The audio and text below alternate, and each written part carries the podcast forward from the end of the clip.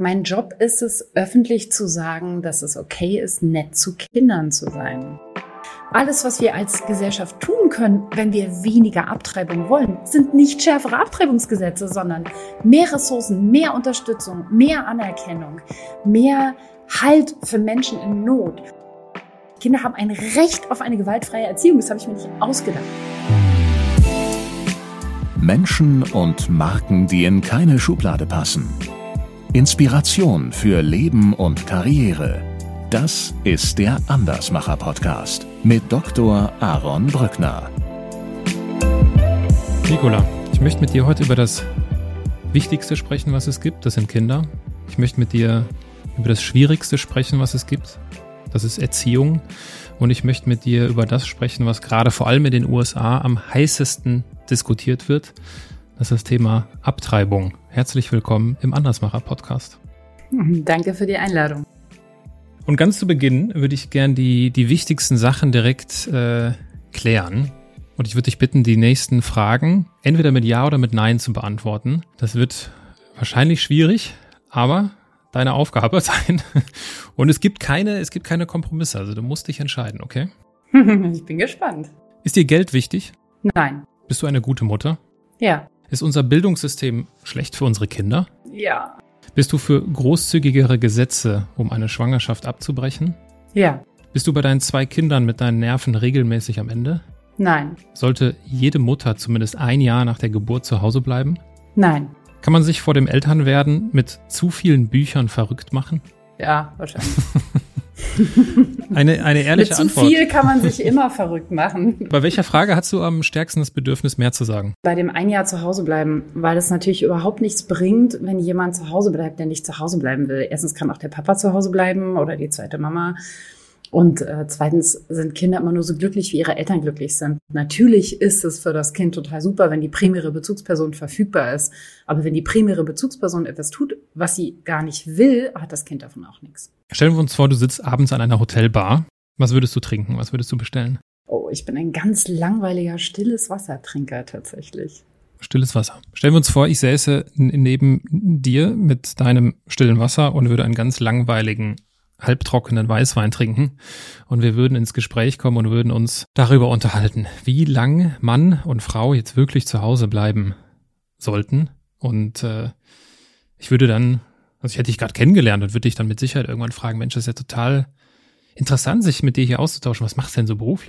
Was mache ich beruflich? Ich habe letztens auf die Frage zum Journalisten gesagt, mein Job ist es, öffentlich zu sagen, dass es okay ist, nett zu Kindern zu sein. Und ähm, das mache ich, indem ich Bücher schreibe, Interviews gebe, unendlich viele Vorträge halte und Fachleute ausbilde zum Thema, was ist eigentlich artgerecht für kleine Menschenkinder?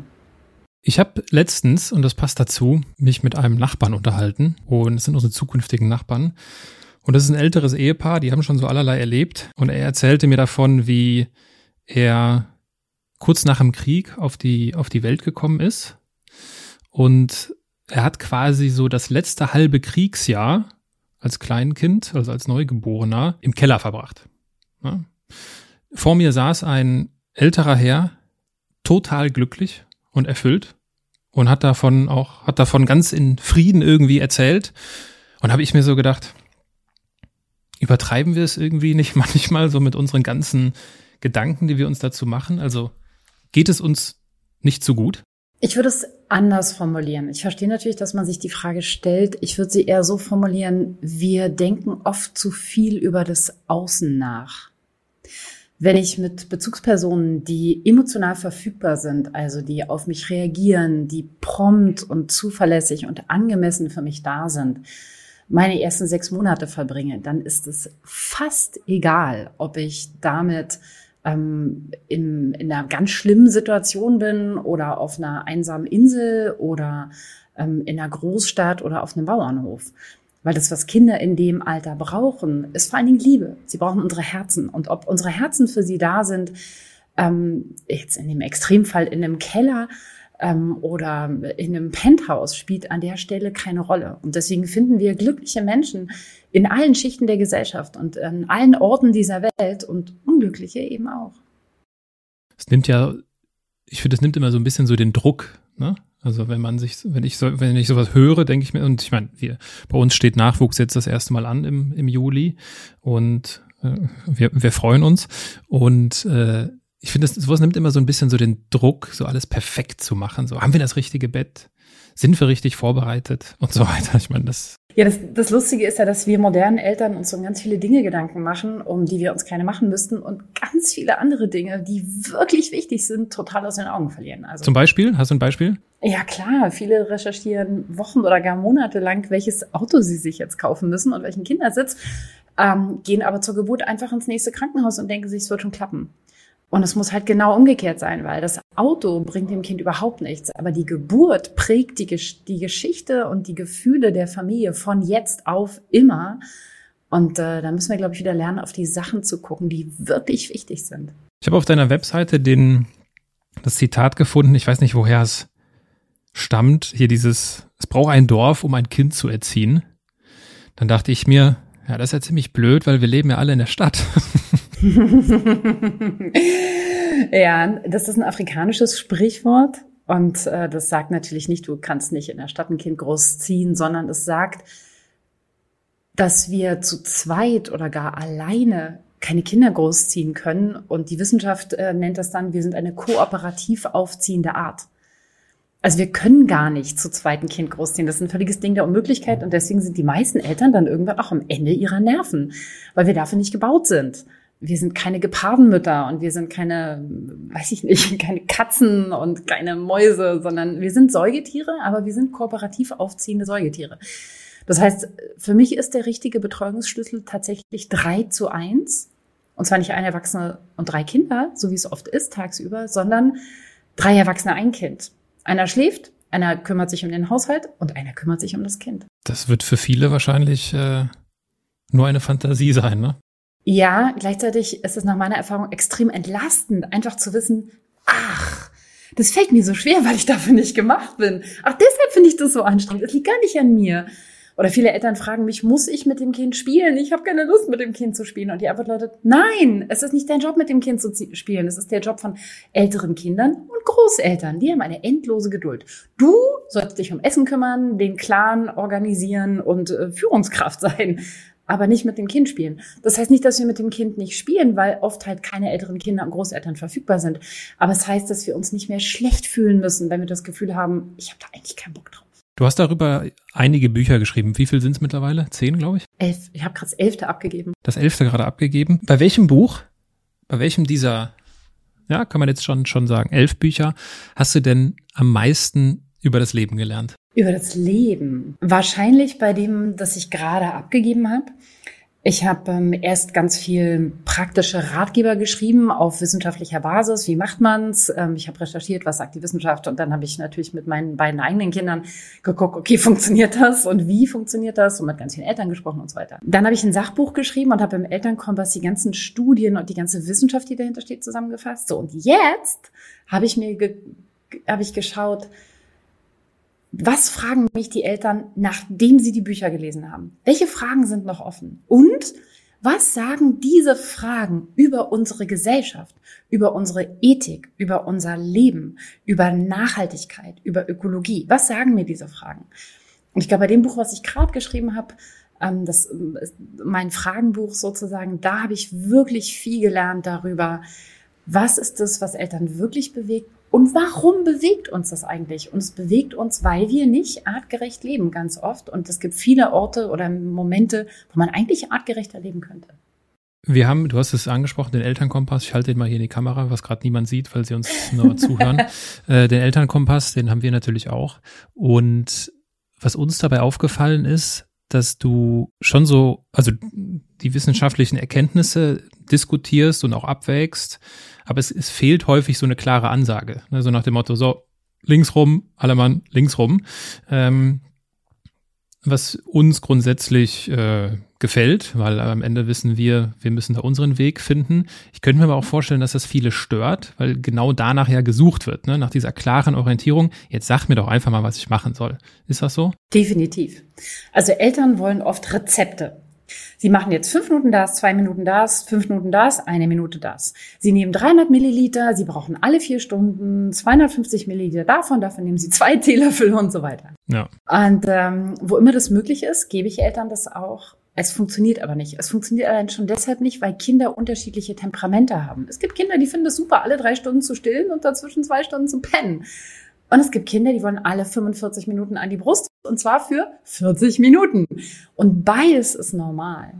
Das heißt, was ich tatsächlich meinen Eltern immer wieder versuche, ist zu zeigen, guck mal, das ist die Bandbreite, sortier mal dein Kind da ein und dann guck, was es braucht.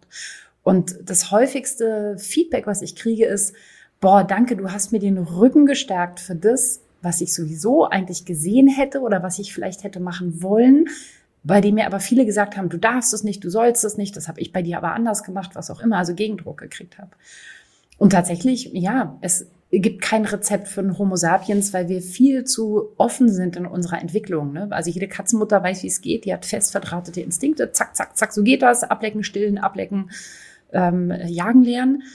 Aber der Homo sapiens, der kann ja in der Kälte ganz oben im Norden oder in der Hitze der Kalahari aufwachsen und muss ganz unterschiedliche Dinge lernen.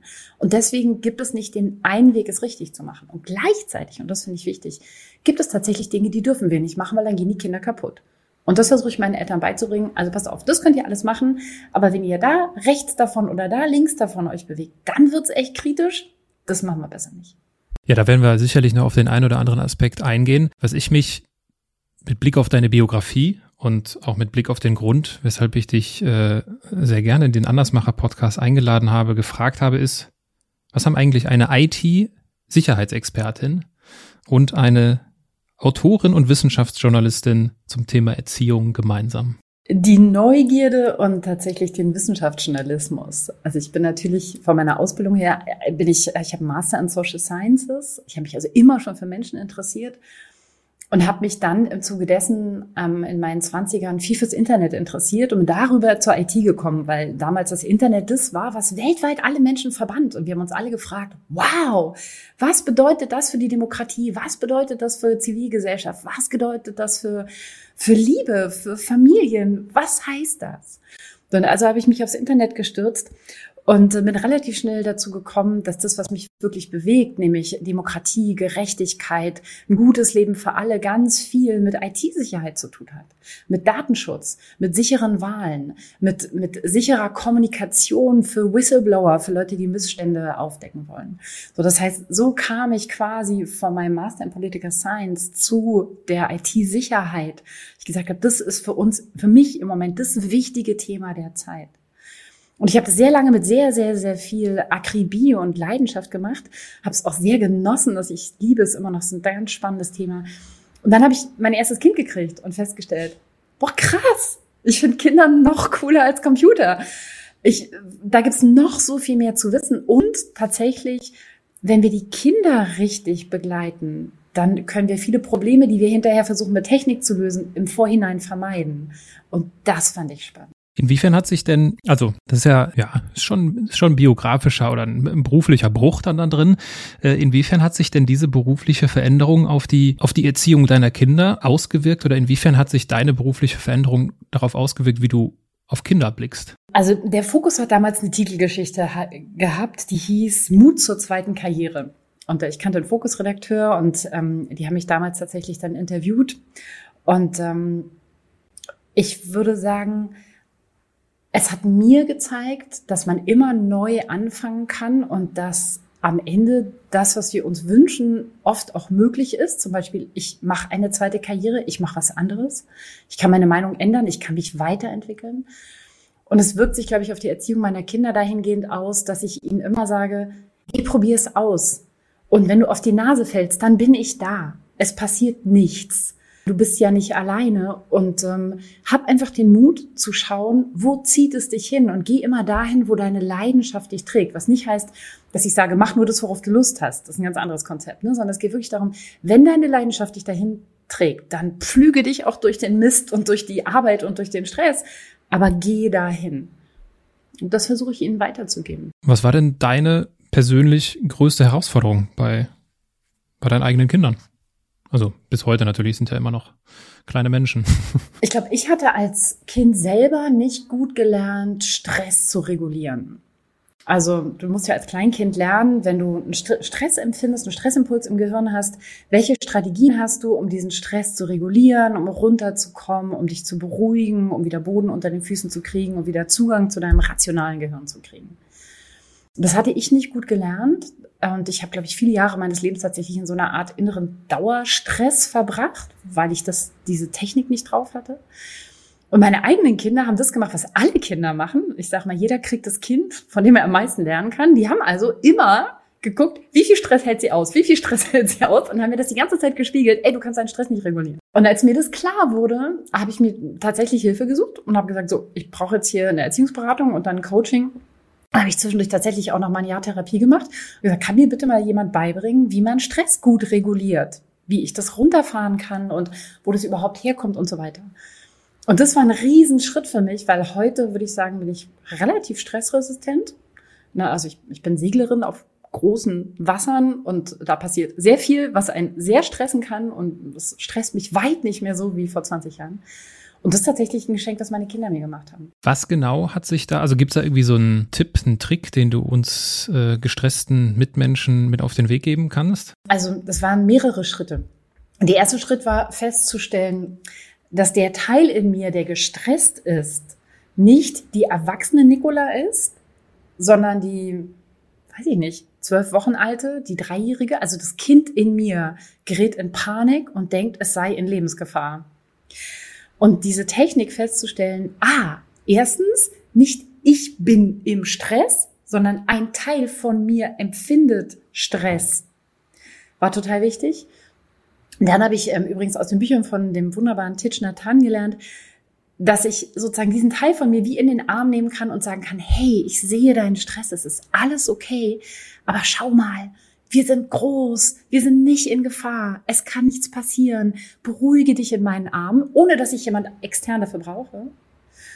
Und dann in dem letzten Schritt festzustellen, wow, es gibt Dinge, die stressen mich immer wieder, also so meine Triggerpunkte zu finden und statt die zu vermeiden, zu lernen, die zu bewältigen. Also ich habe dann jedes Jahr tatsächlich, seitdem habe ich einen, eine Aufgabe, so wie Benjamin Franklin das gemacht hat, nehme ich mir jedes Jahr eine Aufgabe und sage so, und das lernst du jetzt. Nun zum Beispiel eine Riesenaufgabe für mich war, Leute sofort zurückrufen. Für mich das Telefonieren war für mich der Horror. Oh Gott, Leute rufen mich an, bitte erstmal auf die Mailbox und dann höre ich die erstmal zwei Tage nicht ab. Ich habe gar keine Lust. Ah, schrecklich, Menschen.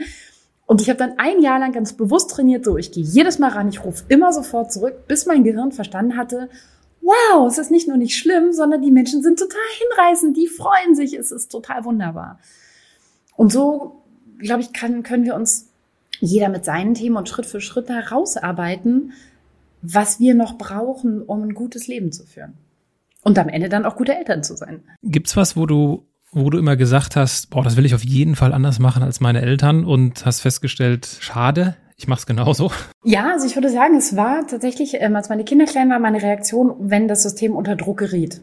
Ne? Das System geriet unter Druck, anstatt dass ich dann sozusagen der Fels in der Brandung war, der gesagt hat, hey, ja, das ist kein Problem, Mama ist da, wir kriegen das hin.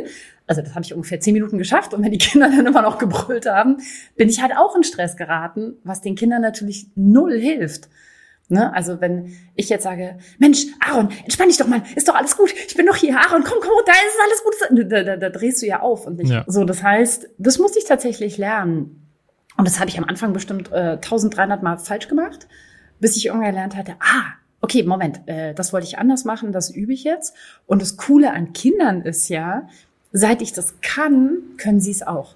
Die lernen ja so schnell, die sind ja so nachsichtig, das ist so ein Traum. Und mittlerweile sind es mein Großer, der ist 14 mittlerweile schon so weit, dass wenn ich unter, dann doch mal unter Druck gerate, dass er kommt und er mich beruhigt und sagt, Mama, komm, wir atmen, ich nehme dich in den Arm, ist doch alles kein Drama, wir sind nicht in Gefahr. Und ich denke, yay, schon mal diesen Job, den er in seinem Leben nicht mehr machen muss. Gibt's bei dir mit deinem Beruf oder deinen beruflichen Tätigkeiten nicht auch so diese Kehrseite dann im, in, in der Familie, dass irgendwie, wenn du jetzt vom 14-Jährigen sprichst, der dann irgendwie quasi so das gegen dich verwendet und sagt, ja, ja, Mama, jetzt versuchst du hier den nächsten Trick, probierst du gerade wieder aus, also du weißt, was ich meine, ne? Ja. Gibt's das irgendwie? Wird das so, wird das missbrauchst, in Anführungsstrichen? Nicht, dass ich wüsste. Also, weil es sind ja keine Tricks. Ich glaube, der, der, der Trick ist, dass ich nicht mit Tricks arbeite.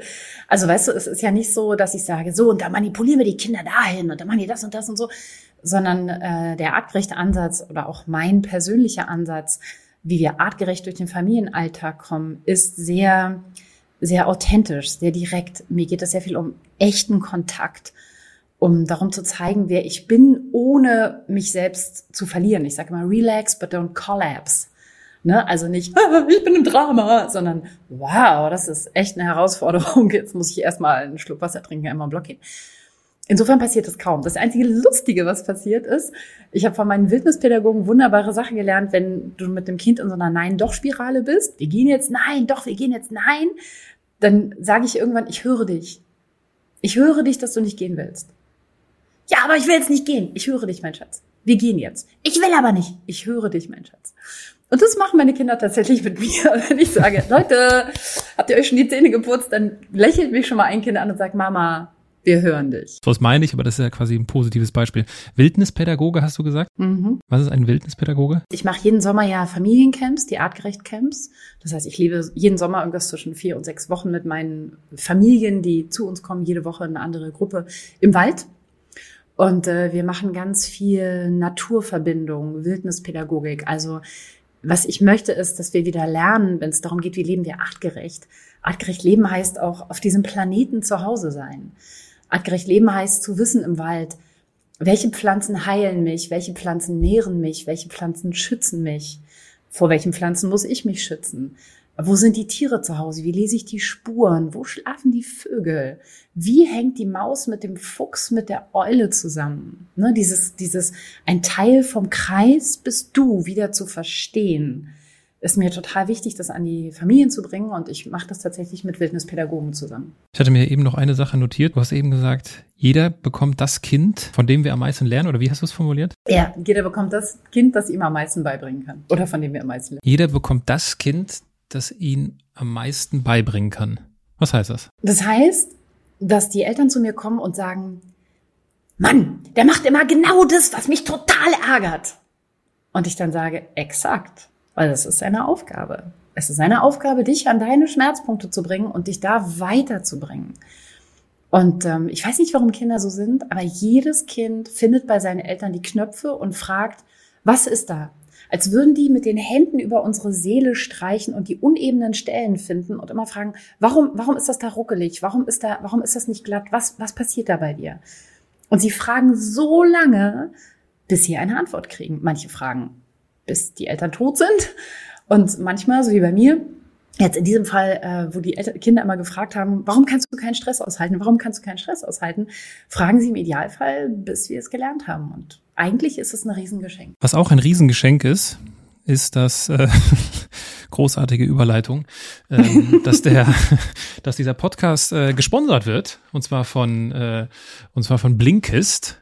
Und bevor ich nämlich zur nächsten Frage komme, die damit zu tun hat, äh, nutze ich doch die Gelegenheit, äh, dieses Geschenk vorzustellen und äh, für alle die, die es noch nicht mitbekommen haben, dass der Andersmacher-Podcast seit Anfang des Jahres äh, von Blinkist gesponsert wird. In aller Kürze, Blinkist ist quasi äh, eure Möglichkeit, Zeit zu sparen, vielleicht sogar auch den ein oder anderen Nerv zu sparen, weil euch Blinkist äh, die Kernaussagen von über 5000 Sachbüchern und Podcasts zusammenfasst, auf den Punkt bringt, sich aufs Wesentliche fokussiert und auf eure Smartphones vor allem transportiert, so dass wir es jederzeit mit uns herumtragen können. Und das Beste alles in unter 15 Minuten.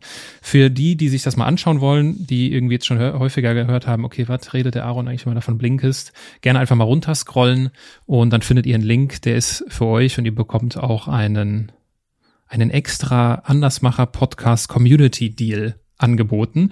Und auch ich habe auf Blinkes rumgestöbert. Und da finde ich natürlich zwei Bücher von Nicola. Und äh, ich habe hier mal was rausgenommen, und zwar aus deinem Buch Erziehen ohne Schimpfen. Mhm. Ich lese das mal vor. Mhm. Kinder nehmen Regeln besser auf, wenn Eltern ein persönliches Bedürfnis vermitteln, statt sich hinter einem abstrakten Regelwerk zu verstecken. Statt zu sagen, man isst nicht mit den Fingern, versuch es lieber mit, ich will nicht, dass du mit den Fingern isst. Ersetze Mann-Formulierungen durch Ich-Botschaften. Du musst dabei nicht um den heißen Brei herumreden. Statt ich wünsche mir oder ich würde gerne, darfst du klar sagen, was du willst. So lernen Kinder auch selbst ihren Standpunkt klar zu äußern. Nicola, was ist ein weit verbreiteter schlechter Ratschlag, wenn es um die Kommunikation mit Kindern geht? Konsequenz. Wir hören immer, man muss konsequent sein. Wenn du das einmal gesagt hast, dann musst du dabei bleiben. Wenn wir das einmal so machen, dann machen wir das so. Wenn wir das so entschieden haben, dann wird das durchgezogen. Wir haben das gesagt, so ist es, da muss man konsequent sein. Die Kinder brauchen Orientierung. Und das ist ein riesen Irrtum, also ich glaube ich Deutschlands meisten verbreiteter Irrtum in der Erziehung. Wir müssen nicht konsequent sein im Sinne von, hier wird durchgezogen, was beschlossen wurde. Wir sind ja nicht auf dem, keine Ahnung, nicht beim Militär, sondern wir müssen konsequent sein in dem Sinne, dass wir uns konsequent danach richten, wie die Verfassung aller Beteiligten ist. Denn das machen wir als Erwachsene auch.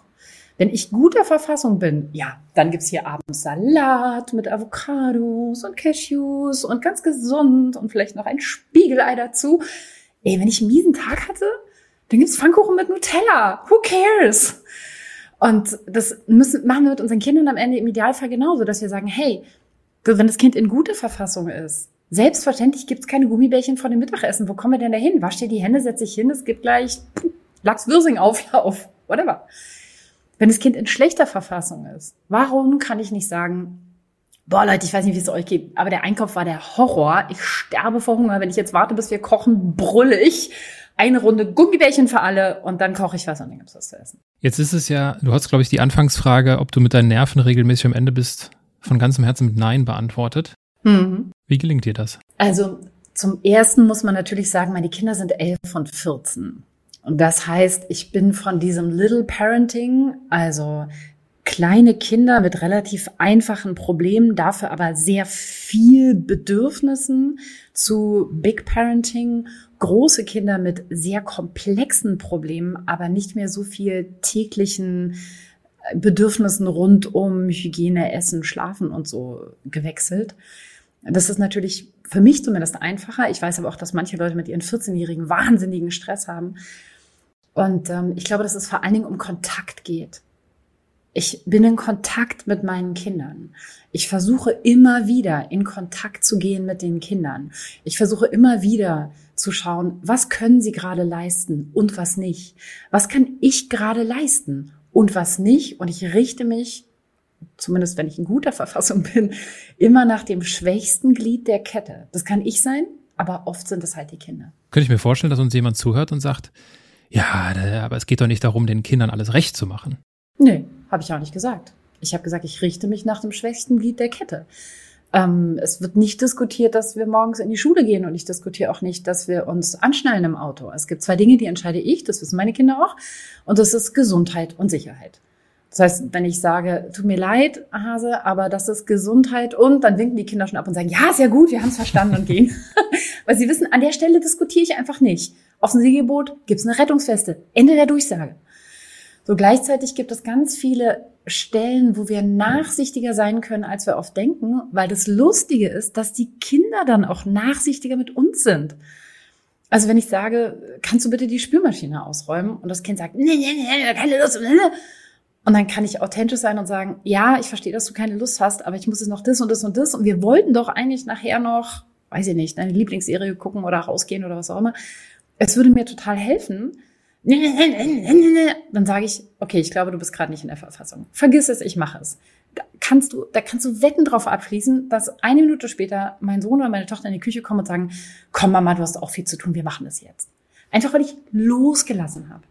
Und einfach, weil das, die Kinder wissen, dass an derselben Stelle ich genauso gut für sie einstehen würde und sagen würde, hey, ich glaube, du schaffst es gerade nicht. Es ist deine Aufgabe, aber vergiss es. Ich mache die Katzenklos. Geh ins Bett, mein Schatz. Ich bring dir noch einen warmen Kakao.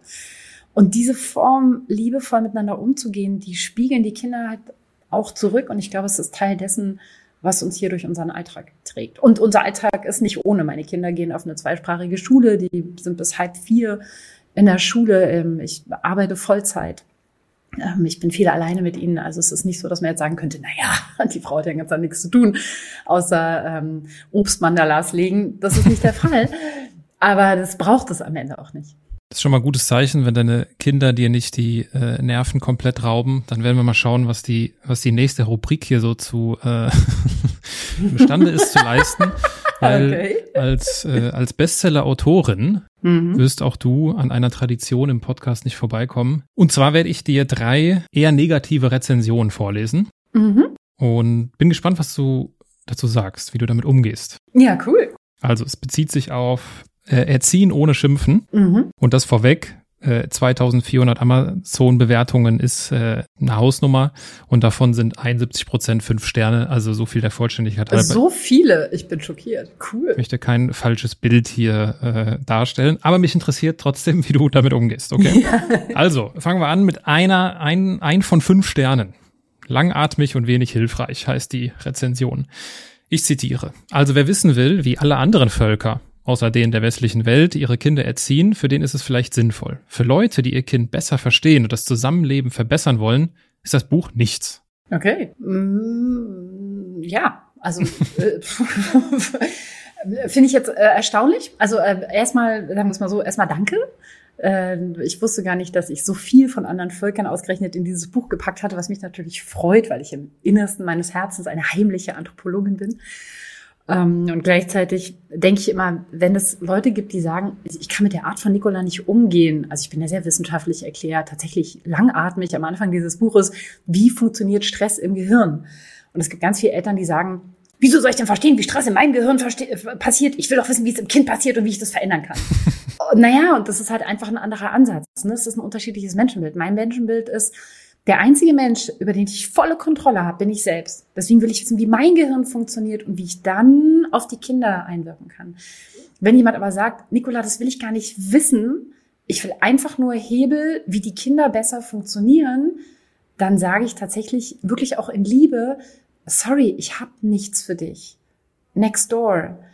Weil ich kann dir nichts geben von dem, was du brauchst. Insofern, fair enough. Haken dran. Nächste Rezension. Nochmal, ein von fünf Sternen. Zitat. Das Buch will kein weiteres Fingerzeigbuch sein, das Eltern ein schlechtes Gewissen macht und ist letztlich genau dieses. Wenn ich lese, dass ich meiner Tochter nicht die Zähne putzen darf, wenn die das nicht will, weil das ein gewaltsamer Übergriff sei, der sie traumatisiere, wird mir ehrlich übel vor lauter überzuckerte Ansprüche. Von wegen spielerisch machen. Ja, genau. Ich habe es ehrlich probiert. Wenn ich mir diesen Ratschlag zu Herzen nehme, habe ich am Ende eine Tochter mit Karies und wahrscheinlich auch Zahnarztphobie und selbst erst recht keine Nerven mehr. Ich bin selbst Psychologin und sehe es äußerst kritisch, wenn Zähneputzen nahezu quasi mit einer Vergewaltigung gleichgesetzt wird und Eltern mit solchen Aussagen unter Druck gesetzt werden. Das sind überzogene Ansprüche an sogenannte Gewaltfreiheit, die Eltern erst recht massiv stressen. Ich habe die Nase so dermaßen voll davon. Drei Ausrufezeichen. Mensch unter Stress. Hörst du's? Also jemand, der extrem getriggert ist. Und ähm, they kill the messenger for the message. Ne? Also jemand, der sagt, ich will das nicht hören, das tut mir weh.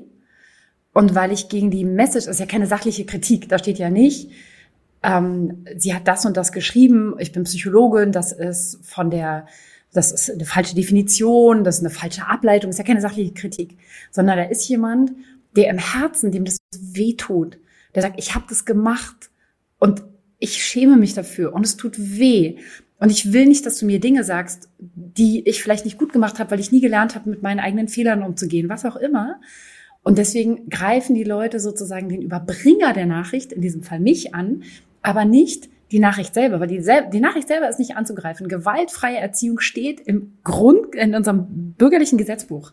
Paragraph 1631. Kinder haben ein Recht auf eine gewaltfreie Erziehung. Das habe ich mir nicht ausgedacht. Also das heißt, wenn jemand sagt, ah, das mit der Gewaltfreiheit setzt Eltern unter Druck, kann ich nur sagen, ja, ich sehe deinen Schmerz, weil du nicht gewaltfrei sein kannst. Und ich sehe, dass dich A niemand auffängt, dass das dir B niemand ein, ähm, beigebracht hat und dass C du noch nicht stark genug bist zu sagen, verdammt, ich will es anders machen.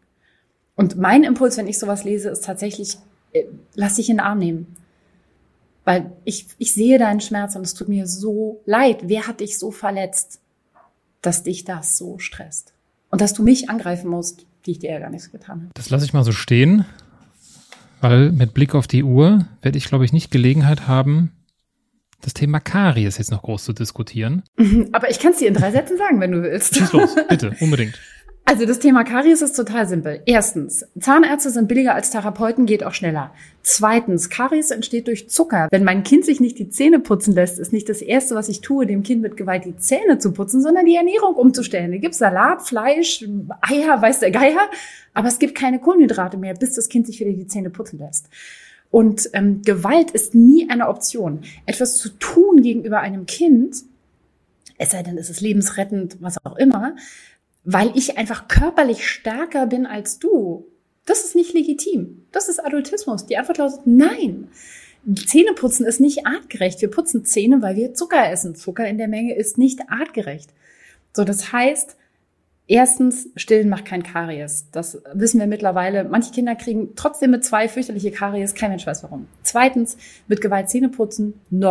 Drittens, es hilft immer, das spielerisch zu lösen, Gras über die Sache wachsen zu lassen und ja, tatsächlich einfach nicht Zähne zu putzen, das Kind anders zu ernähren. Und viertens, im Zweifelsfall Hilfe holen und sich sagen, Zahnärzte sind billiger als Therapeuten. Das ist tatsächlich so. Ich lebe mit einer Zahnärztin, ich werde das dann im Nachgang nochmal. du, ich habe das von Zahnärzten. Eruieren. Also nee, ein Problem also ich, ist ja auch, ich kann dir inhaltlich folgen dass wir denken, wir müssen den Kindern abends die Zähne putzen. Abends. Wir sind müde, die Kinder sind müde. Warum putzen wir abends Zähne? Wir müssen zweimal in 24 Stunden Zähne putzen. Warum putzen wir nicht nachmittags? Und dann gibt's abends halt keine Kohlenhydrate mehr. Wo ist das Problem? Wir sind so festgefahren in diesen Sachen und die Kinder baden es aus. Und das ist so schade, weil wir könnten uns das Leben so viel einfacher machen. So viel einfacher wird das Leben, wenn man sich eine weitere negative Rezension von Amazon Wir, wir steigern Nein. uns aber auch so langsam. Drei von fünf Sternen hier. Es geht, geht so, wir klettern die Karriereleiter hoch. Ich zitiere, allgemein nette Tipps, aber wenig Neues. Bei vielen Beispielen geht es mir nicht weit genug. Zum Beispiel, wenn das Kind ein volles Glas bewusst ausschüttet und es kaputt geht, bleibe ich ruhig und sage, kann passieren, wischen wir es einfach weg. Klingt schön, aber was passiert, wenn das Kind schon größer, so nicht kooperieren will, sondern antwortet, kein Bock, wisch es doch alleine auf? Also zum ersten, da drin steht nicht, wenn das Kind ein Glas mit Absicht umschüttet, sagen wir, das kann schon mal passieren. das steht in dem Buch nicht drin. Also wenn du es findest, sag's mir, dann äh, muss es in der nächsten Auflage raus, sondern da steht, es passieren einfach Dinge, man kippt was um, man vergisst was, man stellt sich blöd an und das kann schon mal passieren. So, das ist das Erste. Wenn das Kind das Glas bewusst umkippt, ist mal die Frage, wie alt ist das Kind? Mit anderthalb, kleiner Forscher. Mit zehn, alter Falter, was ist da los? So, und dann haben wir natürlich Eltern, die sagen, mein Kind kooperiert nicht. Wieso soll ich nett zu meinem Kind sein? Und die Antwort lautet, das System funktioniert umgekehrt. Die Kinder kooperieren, wenn sie älter sind, was immer das heißt, sechs, sieben, acht, neun, zehn, elf, vierzehn, achtzehn, Sie kooperieren nicht mehr, weil sie so viel Nein gehört haben. Lass das, wo bist du denn? Was soll das? Setz dich gerade hin. Wieso hast du denn nicht einfach? Ja, da hätte man doch. Wieso willst du denn nicht? Na, was ist denn das schon wieder? Wie stellst du dir denn das vor? Das ist alles puff, puff, puff. Nein, nein, das tut alles weh im Herzen. Wenn ich das über Jahre höre, dann sage ich irgendwann, mach deinen Quatsch alleine. Ich kooperiere nicht mehr. Dann habe ich keinen Kontakt. Und damit sind wir im Prinzip wieder am Anfang von dem, was du mich gefragt hast. Warum habe ich das Gefühl, funktioniert es gut mit meinen Kindern? Und die Antwort lautet, weil ich versuche tatsächlich immer wieder den Kontakt herzustellen. Auch wenn ich sage, hier ist Stopp, nein, ich will das nicht. Und wenn wir uns streiten, immer wieder hinzugehen und zu sagen, hey, lass uns wieder, lass uns wieder in Kontakt kommen. Weil die Kinder nur dann kooperieren können, wenn sie Kontakt haben. Und die Eltern, die sagen, ja, mein, bei meinem Zwölfjährigen, da geht's links rein, rechts raus. Ja, wenn man so viel Nein gehört hat, dann hört man irgendwann nicht mehr zu.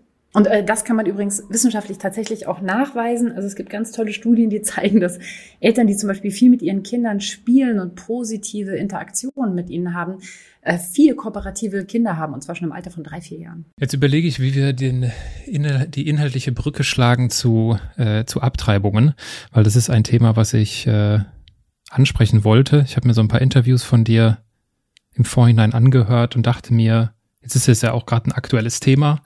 Äh, ich habe sogar gelesen, jetzt kurz vorher, dass am 13. Mai, und wir haben heute den 12. Mai, gibt es im Bundestag äh, eine Beratung darüber, weil ne, die neue Regierungskonstellation dort ähm, die Aufhebung des Paragraphen 219a beschließen möchte. Das wird diskutiert und es ist schon ein aktuelles Thema, ganz zu schweigen davon, dass es in den USA gerade ein sehr lautes Thema ist. Wie, ähm, ich hatte dich am, ich hatte dich am Anfang gefragt, ne, bist du, wärst du für großzügigere Gesetze?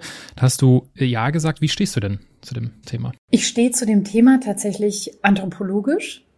Und anthropologisch ist es so, dass immer die Frau entschieden hat, welche Kinder sie großziehen kann und welche nicht. 4,5 Millionen Jahre Menschheits- oder Hominiden, Australopithekinen-Geschichte. Es ist die Frau, die entscheidet, habe ich die Ressourcen? Und wir wissen, dass Frauen, die die Ressourcen haben und die Unterstützung, und das ist eigentlich der Hauptpunkt, um ein Kind großzuziehen, sich eher für das Kind entscheiden als Frauen, die die Ressourcen und die Unterstützung nicht haben. So, das heißt, die Frau entscheidet das. Und ähm, Jahrtausende, ja Millionen lang war es so, dass es die Frau das Kind zur Welt, also austragen und zur Welt bringen musste und dann die Entscheidung getroffen hat. Der Homo sapiens ist tatsächlich dafür gebaut. Wir haben 72 Stunden nach der Geburt, in der sich unser Körper auf das Kind einstellt oder von dem Kind wegbewegt. Das hat kein anderer Primat. Andere Affen oder Primaten tragen selbst totgeborene Babys noch tagelang mit sich rum, bis der Körper fast verwest ist, weil sie instinktiv dieses geborene Wesen bemuttern. Der Homo sapiens hat keinen Mutterinstinkt. Deswegen haben wir auch Mütter, die ein Kind zur Welt bringen und erstmal sagen, äh, das hatte ich mir anders vorgestellt. Und deswegen haben wir die Situation, dass zum Beispiel in Krankenhäusern in, in, in anderen Ländern, wo Frauen ihre Kinder zur Welt bringen können, die sie nicht haben wollen oder nicht aufziehen können, die Rate der Kinder, die dann doch mitgenommen und aufgezogen werden, steigt, wenn wir Körperkontakt zwischen Mutter und Baby ermöglichen weil dann innerhalb dieser 72 Stunden dieses Bonding stattfindet, das zur Aufzucht des Kindes führt. Aber alle diese Hinweise, die wir haben, nämlich, dass wir die Möglichkeit haben, als Mutter zu sagen, ich ziehe dieses Kind nicht groß, zeigen, dass es die Entscheidung der Mutter ist. Also es ist eine Ressourcenentscheidung. Es ist ja keine Entscheidung, wo eine Mutter eine Münze wirft. So, das heißt, alles, was eine Frau daran hindert, diese Entscheidung zu treffen, geht nicht. Beschneidet ihre Rechte. Ende der Durchsage. Alles, was wir als Gesellschaft tun können, wenn wir weniger Abtreibung wollen, sind nicht schärfere Abtreibungsgesetze, sondern mehr Ressourcen, mehr Unterstützung, mehr Anerkennung, mehr Halt für Menschen in Not, bessere Ausbildung, ähm, weniger Teenager-Schwangerschaften durch bessere Schulbildung, ein Schulsystem, das wirklich durchlässig ist und wo es nicht heißt, wenn du schon aus Neukölln kommst, dann wirst du es auch nie auf die Uni schaffen, weil du einfach aus diesem Kosmos nicht rauskommst.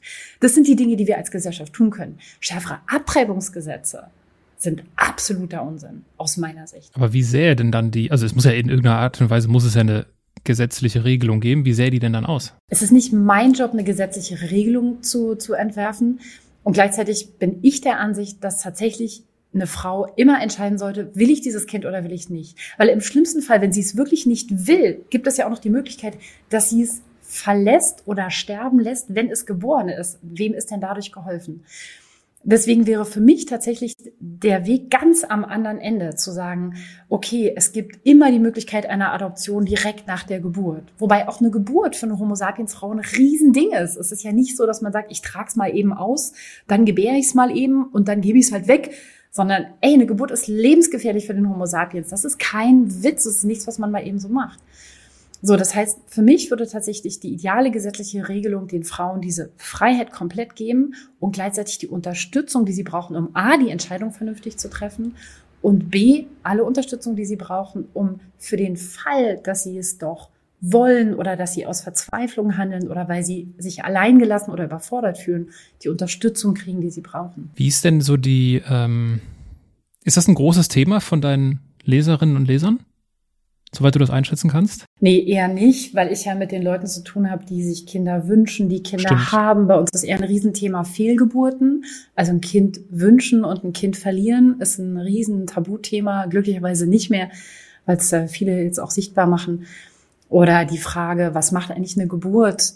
Auch mit den Vätern zum Beispiel. Ne? Also wir wissen, dass Geburten für Frauen echt crazy sein können, aber dass auch Väter nach einer Geburt wirklich platt sein können und ähm, in so einen Funktionsmodus fallen, weil sie das gar nicht verarbeiten können, was sie da erlebt haben. Das sind eher so Themen, die uns rund um dieses ganze Thema beschäftigen. Und dann natürlich stille Geburten. Also Kinder, die gewünscht sind und die dann zur Welt kommen und einfach nicht am Leben sind. Das sind Riesenthemen. Wenn ich, ähm, ich meine, du hast gerade die Geburt für Väter schon angesprochen und das ist sicherlich etwas, also ich gehe da mit sehr viel Respekt an die Sache Ähm, ich meine, wir haben genügend Kinder in der Familie, aber trotzdem, bei einer Geburt war ich noch nicht dabei und erst recht nicht bei der Geburt meines eigenen äh, Kindes. Und ähm, könnte mir vorstellen, dass das bei mir in so zwei Extreme geht. Also entweder gehe ich zugrunde oder, äh, oder ich meistere es wirklich ganz gut. Äh, wir werden es herausfinden. Ich habe da gerade ein gutes Buch geschrieben, zusammen mit Klaus Althoff dem Vätercoach im Artgerecht heißt Vater werden. Vater werden. Ich schick's dir. Ja, Unbedingt. weil tatsächlich Väter oft nicht vorbereitet sind auf das, was da passiert und auch auf das, was emotional passiert. Ne? Also du musst nicht wissen, wie viele Minuten die Nabelschnur ausposieren muss, obwohl das solltest du vielleicht schon wissen. Aber, ne, aber das, was emotional passiert und äh, wo ihr wirklich auch, wo, wo, was ihr leisten könnt und wo ihr auch sagen dürft, ey, das kann ich nicht leisten, aber das müsst ihr vorher klären, weil im Kreis ist es zu spät zu sagen, oh, das ist mir jetzt aber zu viel. Aber wenn man das vorher weiß und es vorher klärt, dann ist es eigentlich gar nicht so beängstigend. Wenn ich dir, wenn ich dir zum Abschluss sage, fast zum Abschluss, äh, sage, dass es meine größte Angst ist, zu ungeduldig in der Erziehung zu sein. Was würdest du mir mit auf den Weg geben? Deine Kinder werden nicht Geduld lernen, Aaron. Das habe ich schon mal gehört. Das wird mir häufiger gesagt. Und äh, ich würde dir mitgeben, wenn du das Gefühl hast, das geht nicht schnell genug, das Kind entwickelt sich schnell genug, macht es nicht schnell genug, dann denk vielleicht an Nick, die dir gesagt hat, dass ein Homo sapiens Gehirn 21 Jahre braucht, um sich zu entwickeln. Und wir erwarten oft von Dreijährigen, weil die können laufen und sprechen und vielleicht sogar schon auf Klo gehen, Dinge, die Zehnjährige langsam drauf haben und die 16-Jährige irgendwann können sollten. Frage zum Abschluss. Meinst du, das Leben verstanden zu haben? Nein. Wenn ich das Leben verstanden habe, bin ich tot. Dann bin ich wahrscheinlich sehr glücklich, aber tot. Ich danke dir für deine Zeit. Sehr gerne.